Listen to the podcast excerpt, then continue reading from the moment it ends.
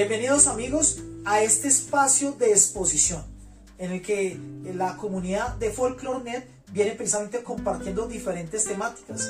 En este día vamos a adentrarnos en alguna de las inquietudes o de las expectativas frente a un concepto que normalmente da de qué hablar. Nos referimos al folclore.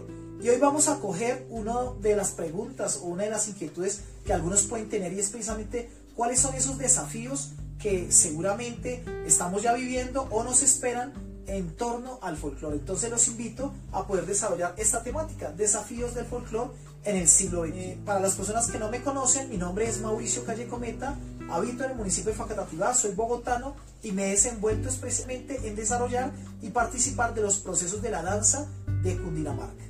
Entonces, en este momento voy a partir de las experiencias y de referentes de diferentes autores a compartirles algunas de las apreciaciones. El primero de ellos, que pues en este momento quiero compartirles, es pensamientos y en este momento aportes como por ejemplo los de este francés Jacques Cousteau, que básicamente nos hacen caer en cuenta que aquellos aspectos que nosotros no cuidamos, pues lamentablemente no los cuidamos porque no los conocemos. A medida que logremos incentivar el conocimiento sobre diferentes fenómenos y sobre diferentes contextos, en esa misma medida vamos a despertar tanto el amor, en este caso, como el cuidado. Así tenemos en el contexto latinoamericano a un sociólogo que se ha dedicado precisamente en, en todo lo que ha sido el país de Chile, que pues recientemente nos ha demostrado cómo se ha reactivado. Y básicamente él también nos menciona que no cuidamos aquello que no conocemos. Esto es para dar a entender diferentes contextos en el ámbito de la biología y en el ámbito, en este caso, de la política y de lo social. Ahora vamos a entender más puntualmente en el ámbito cultural y especialmente vamos a adentrarnos en todo lo que tiene que ver con un componente tan importante como lo es el folclore. Entonces tenemos al maestro Guillermo Laguna, colombiano de pura cepa, que básicamente nos comparte en sus reflexiones cómo aquel amor precisamente sobre manifestaciones como el folclore se da en la medida que logramos incentivar que las personas lo conozcan. También ese conocimiento y ese amor va a llevar a que las personas lo cuiden. Entonces, este es un espacio precisamente para eso para poder propiciar ese conocimiento y poder acoger un poco de lo que el maestro Guillermo Laguna nos propone en el ámbito del folclore. Ahora, para, digámoslo, contextualizar, tenemos también algunas de las referencias que desde la UNESCO, en este caso, se han venido dando para poder comprender un poco más el papel del folclore.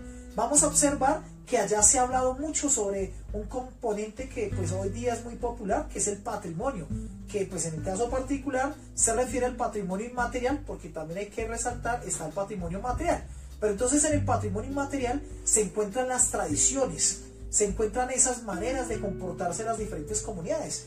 Vamos a entender puntualmente que cuando nos referimos al folclore, pues tienen unos rasgos y unas particularidades, y eso no quiere decir que se desprecien las demás aquí puntualmente vamos a hacer el resalte sobre esas manifestaciones de los portadores y en este caso de las comunidades que todavía prohijan y circulan dentro de sus comunidades esos hechos eh, folclóricos. Ahora, puntualmente, como reitero, lo menciona la UNESCO, se refiere a esas tradiciones y a esas manifestaciones. Ahora vamos, digámoslo, como a coger qué tiene que ver esas tradiciones y esas manifestaciones con nosotros. Entonces ahí es donde también nos vamos a entrar, donde aportes como los que ha hecho en su momento el doctor Joaquín Piñeros Corpas, que fue gobernador de Cundinamarca, pero además de todo lideró y gestionó el aporte que pues hoy conocemos como Patronato Colombiano de Artes y Ciencias, el cual se dedica actualmente a promover y a defender el folclore nacional entre muchas otras manifestaciones.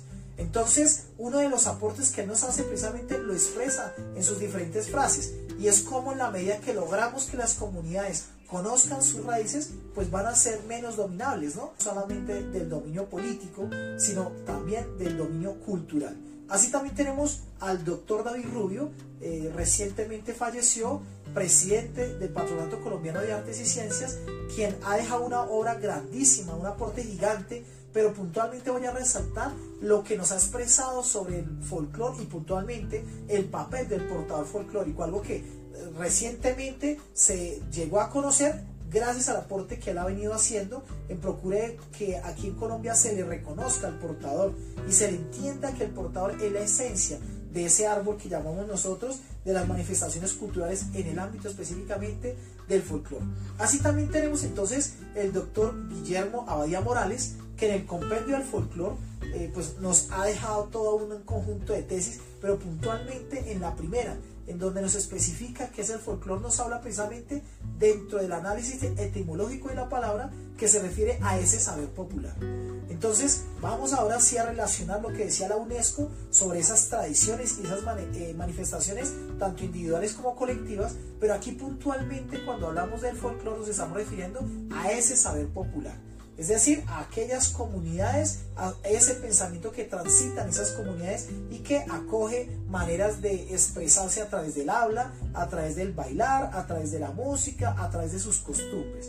Así también entonces para ya adentrarnos en este tema puntualmente, vamos entonces a analizar y a acoger algunos autores que pues son bastante conocidos. En este caso, el primero que pues voy a evocar para poder saber de dónde venimos, eh, dónde estamos y para dónde vamos, especialmente cuando hablamos del concepto de los desafíos, ¿no? Entonces tenemos que eh, Enrique Dussel pues ha elaborado un escrito 1492 en donde básicamente nos comenta algo que él menciona como el encubrimiento, en este caso el encubrimiento al que se vieron expuestos los nativos americanos. Entonces, ese silenciamiento de sus expresiones y que básicamente pues es lo que vamos a tratar de resaltar o lo que vamos a tratar de entender cómo estamos y cuál eh, en ese marco de entender cómo estamos pues es la tarea o es el desafío que nos corresponde.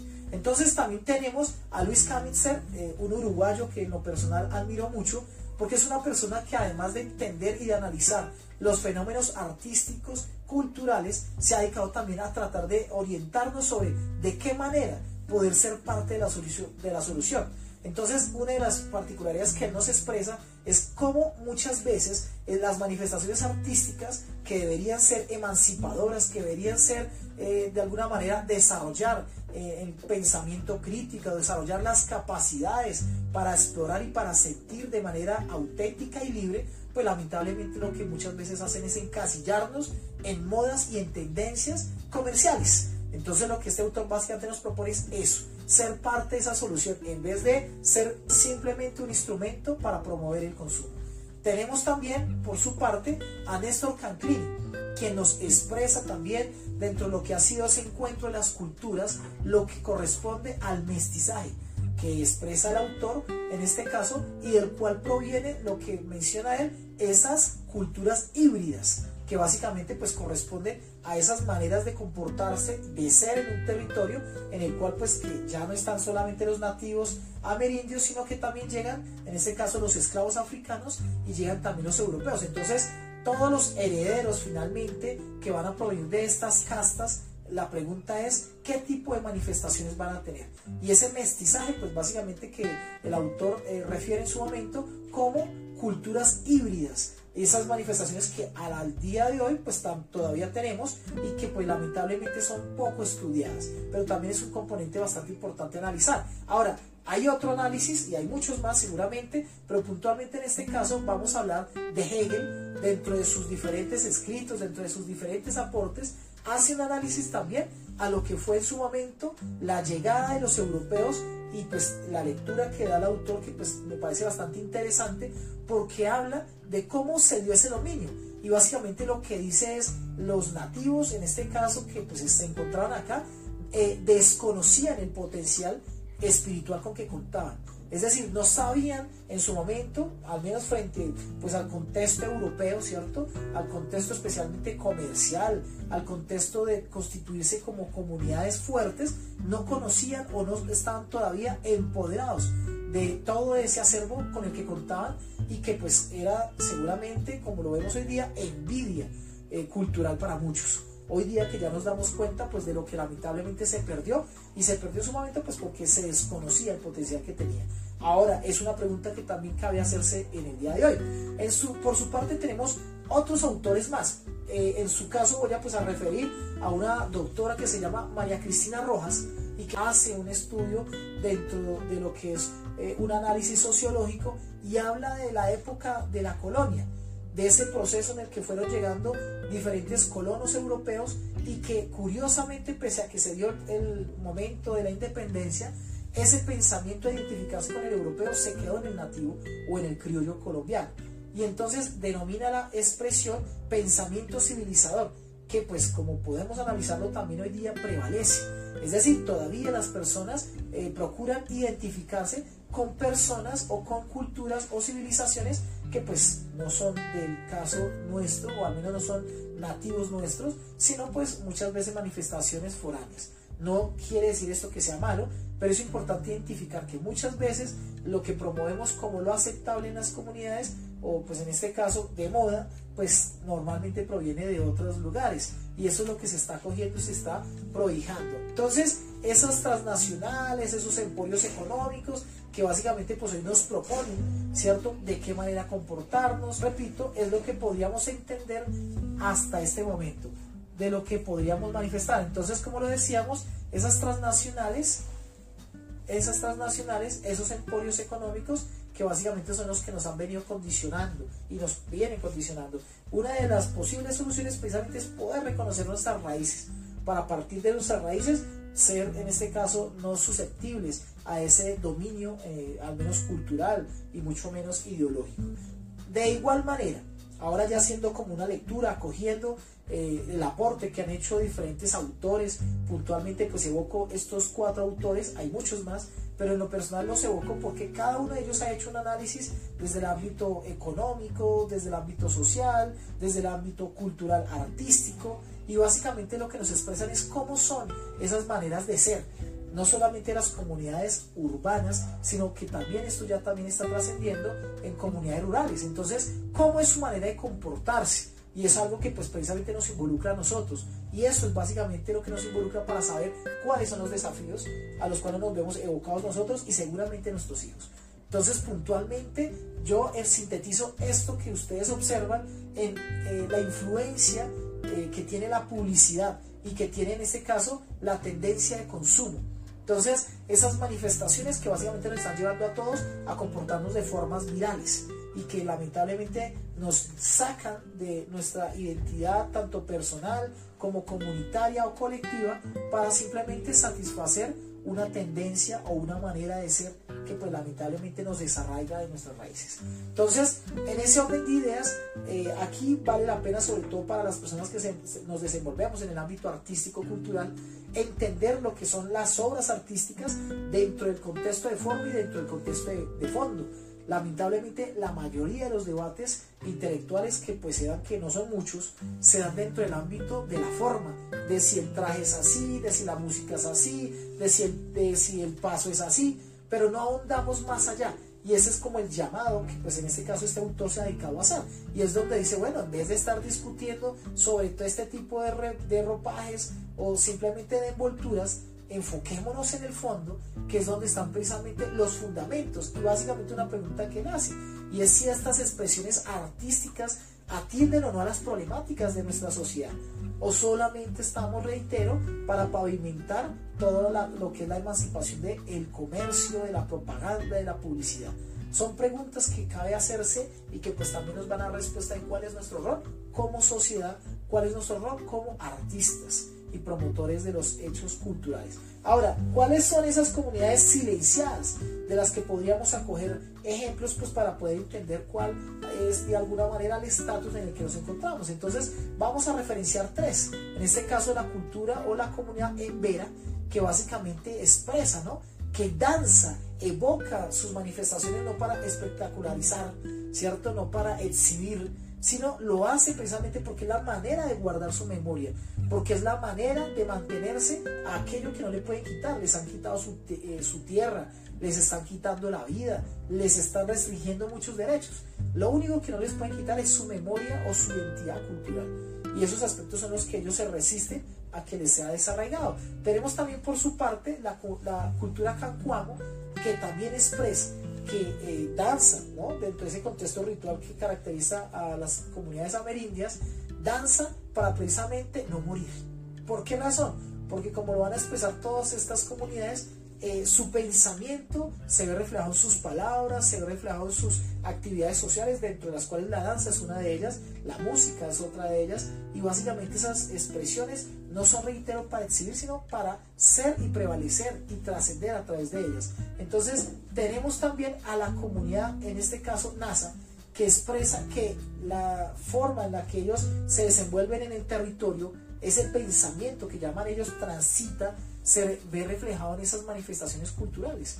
Entonces, cuando vemos sus eh, movimientos, cuando vemos sus sonidos o sus músicas, lo que estamos viendo realmente es la manera como su pensamiento transita y cómo ha venido prevaleciendo a través de los años. Es decir, no dependen de la moda del momento o de lo último que salió, sino de lo que han venido siendo y cómo se han venido tejiendo.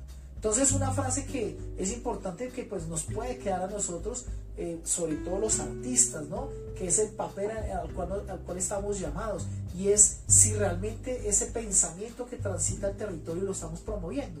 Y vale la pena hacerse la pregunta, ¿pienso, luego consumo o consumo y luego pienso? ¿Cierto? Y ahí es donde nos vamos a dar cuenta que muchas veces nuestras manifestaciones artísticas lamentablemente pues están sometidas a todo lo que son productos de consumo, se convierten en una mercancía más. Cuando debería ser en este caso la obra un producto del pensamiento y no en este caso el pensamiento un producto de la obra.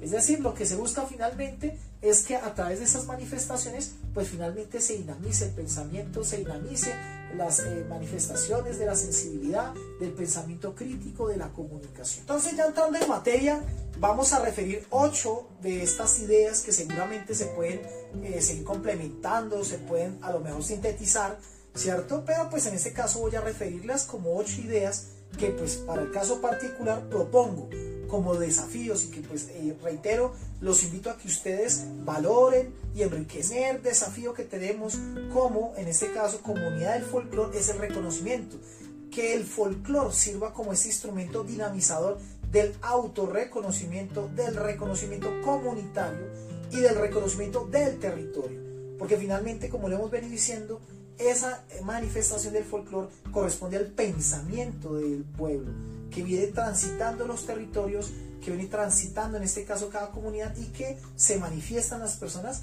que prohijan el hecho folclórico.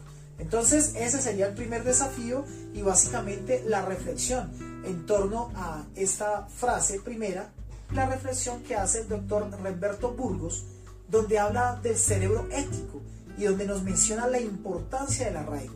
Es decir, aquello que en este caso nos comienza a construir desde adentro, aquella identidad, aquel reconocimiento de quién somos, de la comunidad de la que hacemos parte y del territorio que ocupamos. Una de estas es el empoderamiento del folclore, para que sea el dinamizador de la economía, para que sea el dinamizador de los procesos educativos, para que sea el dinamizador de aquellos códigos sociales éticos específicamente y sin duda para los artistas, para que sea uno de esos referentes artísticos que dentro de todos los demás países, como lo suelen hacer también otras comunidades, pues nos identifique. Cuando viene Perú, cuando viene México, ahí nos identifica precisamente el acervo cultural con el que ellos han venido trabajando, que pues corresponde a sus raíces culturales. Entonces es algo en lo que necesitamos empezar a trabajar, empoderar estas manifestaciones, tenerles fe de que efectivamente eh, cuentan con el insumo suficiente para podernos fortalecer en cada uno de estos ámbitos. Entonces básicamente, y una reflexión que reitero surge a través de esto es entender que cuando invitamos a un niño a ser partícipe de estas expresiones de recordación, de memoria, esas imágenes de experiencias que estamos propiciando en él y que tienen que ver con el hecho folclórico, permitan también que sirvan esas conexiones neuronales para poder proyectar, para poder componer a partir de ello. Es decir, para poder soñar necesita primeramente de referentes y esos referentes nos da la experiencia. Como tercer aspecto tenemos entonces la, una de las palabras que yo creo que le gusta poco a las personas, repetir. Y esto es una de las palabras más importantes, ¿por qué? Porque normalmente los jóvenes de hoy día dicen otra vez, otra vez, porque lamentablemente, como ya lo veníamos diciendo, la sociedad de consumo nos dice que todo tiempo tenemos que estar consumiendo, consumiendo, consumiendo algo nuevo.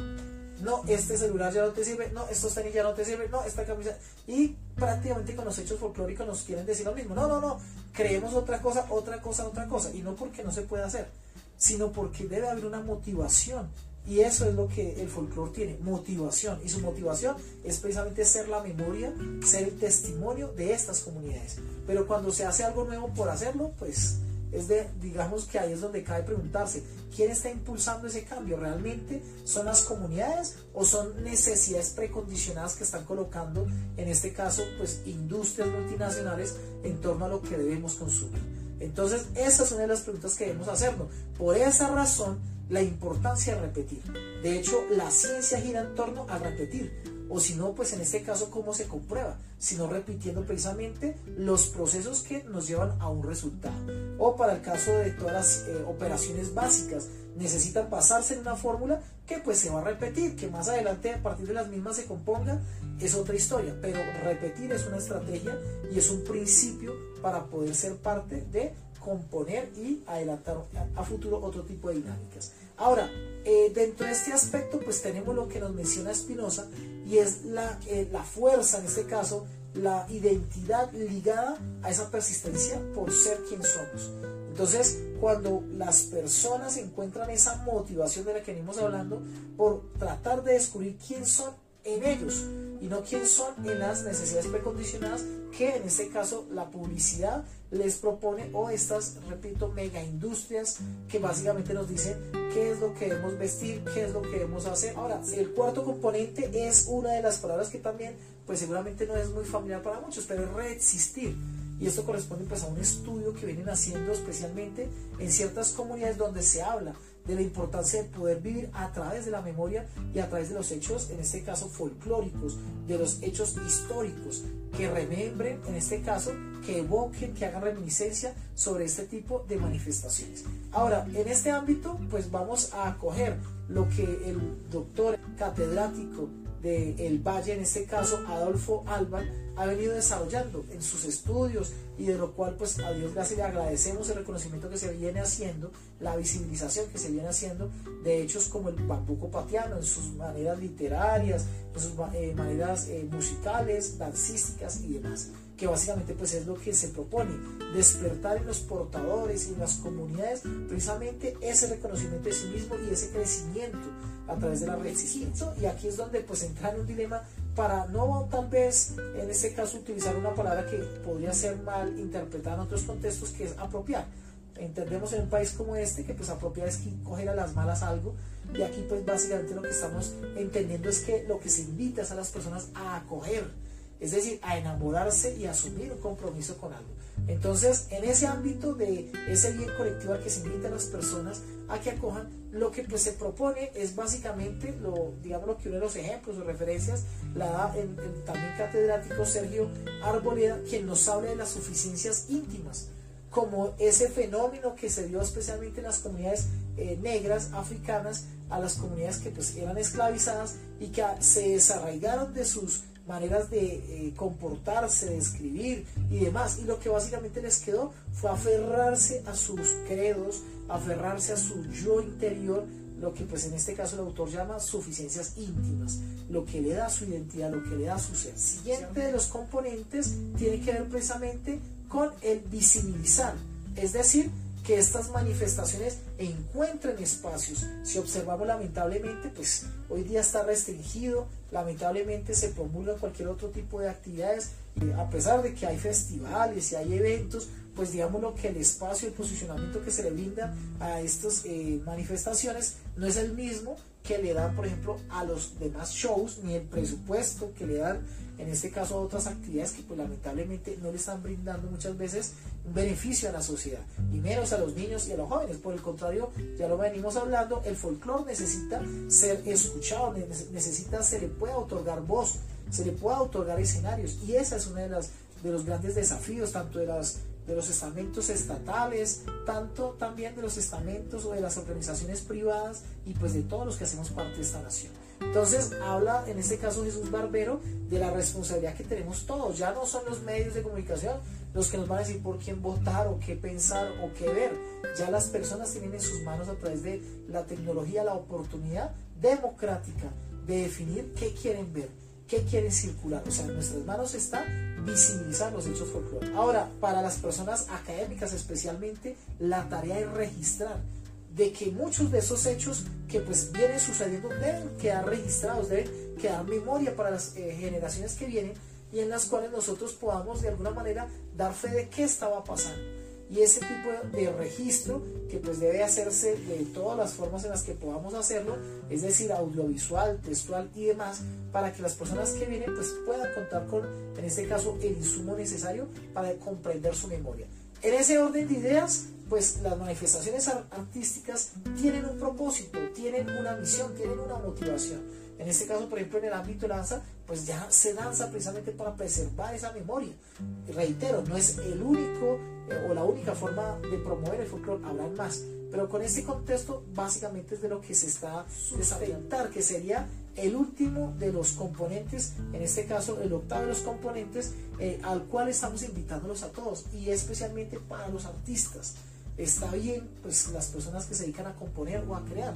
Simplemente es poder entender también que necesitamos como artistas muchas veces tener la oportunidad de sentarnos, dialogar, analizar lo que estamos haciendo para poder entender cómo se ha venido desarrollando este fenómeno en cada una de las disciplinas artísticas.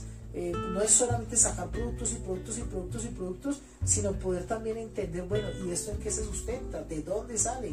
Eh, ¿Qué aporte hace? ¿no? Muchas veces a veces le colocamos elementos a nuestras obras, pero no nos sentamos a pensar qué impacto tienen en este caso tanto en el hecho folclórico, por ejemplo, como en las comunidades que lo están observando. Entonces es poder hacer una retroalimentación, pero esa retroalimentación tiene que hacerse basada al menos en referentes y en factores que puedan ser tangibles. Y ahí está la tarea de poder dar la, eh, la oportunidad de sustentar, de podernos encontrar entre pares para analizar. Lamentablemente es una de las tareas poco, digámoslo, eh, vistas, en donde se pueda sustentar todas las personas que hacemos acompañamiento en los hechos folclóricos, de qué manera le estamos realmente sirviendo, apoyando, cómo podríamos entre todos seguir mejorando. Es decir, hacer un feedback donde constantemente podamos estar haciendo ajustes y podamos estar, en este caso, eh, influenciando o impactando en tiempo real, al menos, bueno, lo más cercano, puntual, este tipo de manifestaciones para su beneficio. Entonces, entender que lo que se tiene florido se da de lo que se tiene de sembrado. Y si no comenzamos nosotros a sembrar, a registrar, a fortalecer todo esto que estamos hablando, pues va a ser bastante difícil que nuestros hijos y herederos ya para cerrar. Y esto es básicamente la invitación, para, eh, que sería una pregunta especialmente para los artistas, si las obras artísticas que se hacen sobre los hechos folclóricos son para promover al artista o para promover al hecho folclórico o a la comunidad, ¿cierto?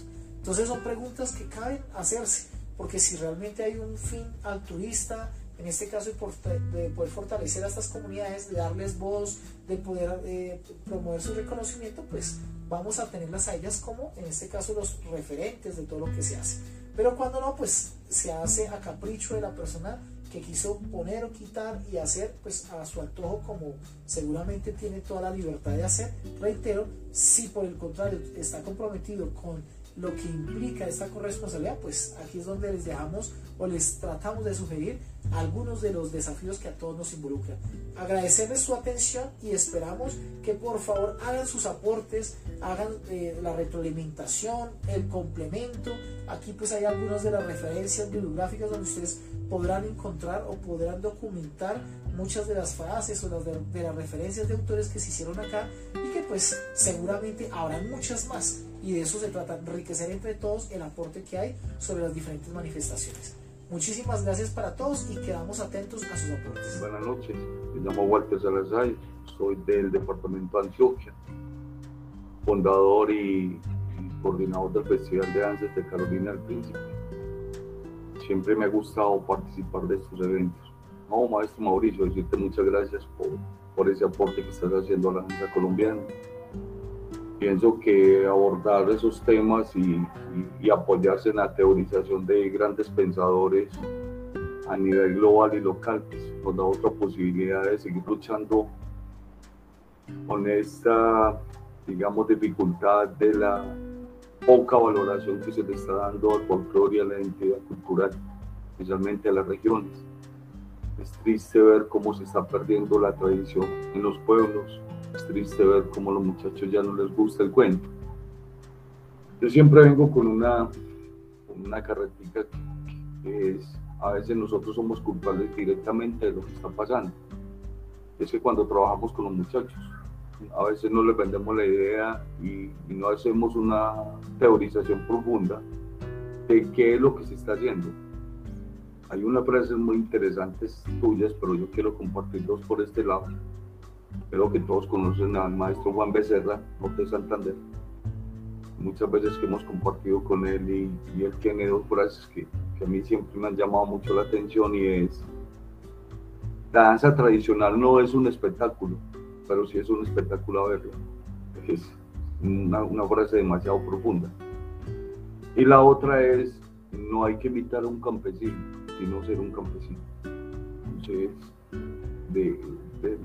lo traigo a, a, colación porque fuera de todo eso, lo que, lo que estuve viendo, lo que nos compartís, sigo pensando de que esta es una lucha constante, esto es un trabajo constante. De antemano, muchas gracias. Verdaderamente estos son los eventos que a mí me parecen muy interesantes, unos eventos que deberíamos de estar participando, de buscar si de pronto como un horario que sea más asequible para poder estar, porque sé que hay muchos que están escribiendo, sé que muchos están reflexionando, maestros, pero las reflexiones que vienen solamente a la, a la destrucción y a, digamos, a, a, contrarrestar teorías que ya están escritas. En varias participaciones que he estado, eh, no por este lado, sino en otras, lo único que yo veo es una destrucción total de una información que ya está. Solamente entran a confrontar un teórico y, y unas cuestiones. Entonces aquí no, aquí yo encuentro algo diferente, Mauricio verdaderamente muy agradecido porque en el trabajo que se hizo con el maestro Guillermo Abadía me quedó muy claro muchas cosas. Esas son las cosas que, que, a mí personalmente me interesan y espero que a los demás compañeros que están ahí participando invitemos a demás compañeros a que hagan este proceso. Un proceso muy interesante, muy agradable, no es a mí cada día me enriquece más y me pone a pensar un montón de cosas verdaderamente de lo que estamos haciendo. De antemano, verdaderamente, Mauro, mi Dios te pague ese aporte por lo que estás haciendo por la danza en Colombia y esperemos de que esto siga así. Muchas Buenas noches, que no me conoce, yo soy Janel Luna y Mauricio, siempre te he dicho muchas gracias, o sea, me gustó lo que nos dijiste, me gustó cómo lo hiciste, cómo lo abordaste.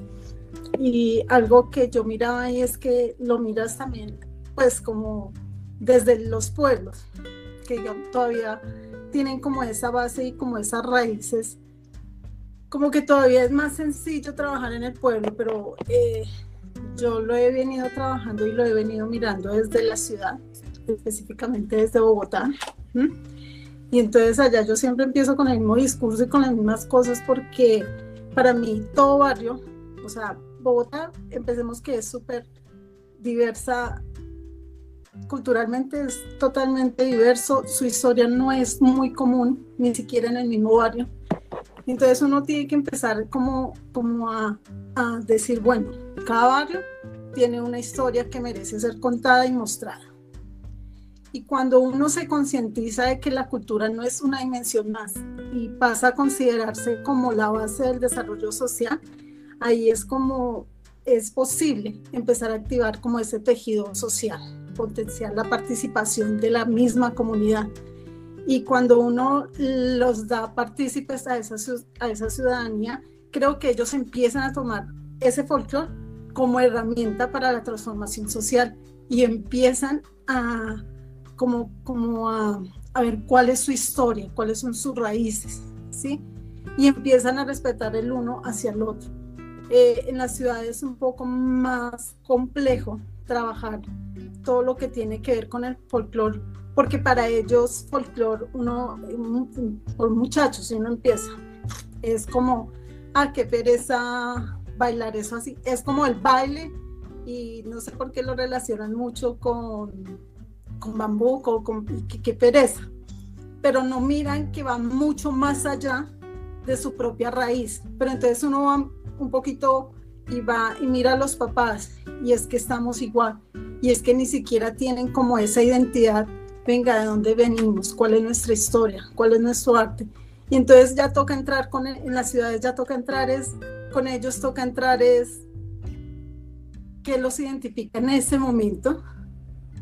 ¿Por qué llegan a identificarse con eso en ese momento? Y empezar a abordarlos desde lo que ellos creen, que es lo que los identifica y que son, y ellos mismos van descubriendo quiénes son y van poco a poco mirando una historia. Ah, esto vino de acá, esto vino de allá.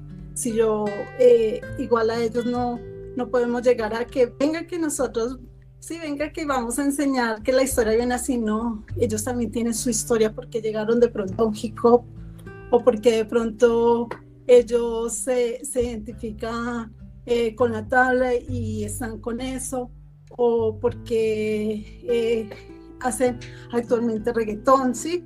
Entonces toca desde ahí, realmente te identifica, realmente es su historia, hay que contar eso y, cuando uno ya empieza a mostrarles que ellos pueden también contar una historia, puede empezar a llegar a esas raíces. Y ahí sí puedes coger el folclore como esa herramienta para la transformación social. Eso es lo que puede hacer en las ciudades, es algo que, que hay que empezarlo a hacer para lo que tú decías. Es, estoy de acuerdo contigo, no hay que coger la palabra apropiarse porque es una imposición. La palabra apropiar es como cogerte sin permiso. Acoger es como mirarla desde el de eso es algo para proteger, ¿sí? Eso es algo para dejarlo vivo y, es importante en este momento en las ciudades, eh, específicamente la que conozco, pues Bogotá, con la cual he trabajado y varios como tanto de Ciudad Bolívar como varios de Usaquén y todo eso.